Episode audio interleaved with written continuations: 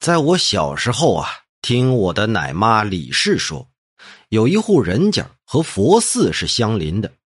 这一天，佛寺的廊殿上突然跳下来一只小狐狸，被小孩们抓住了。小孩子淘气呀，又不懂事儿，于是呢，用绳子绑住狐狸，用鞭子抽，棍子打。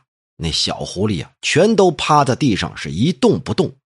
一把它放开呢，那小狐狸就在院子中来来往往。也绝不到别处去跑，给他食物他就吃，不给呢他也不敢偷。要是饿了呀，小狐狸就像人摇尾巴；如果叫他呢，他就好像听得懂人的语言。要是让他做什么事儿啊，他也好像懂得人的意思。全家人都很喜欢这小狐狸，总是禁止小孩虐待他。这天呢，小狐狸突然就开口说了人话。我名叫小香，是钟楼上狐狸家的婢女。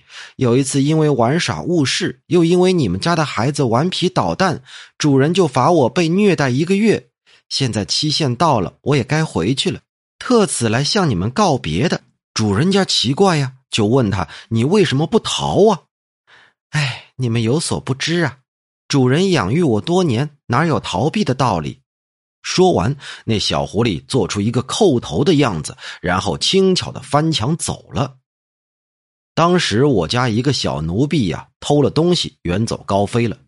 奶妈就说了这个故事，她叹息说：“哎，这个小奴仆啊，还不如这只小狐狸哟。”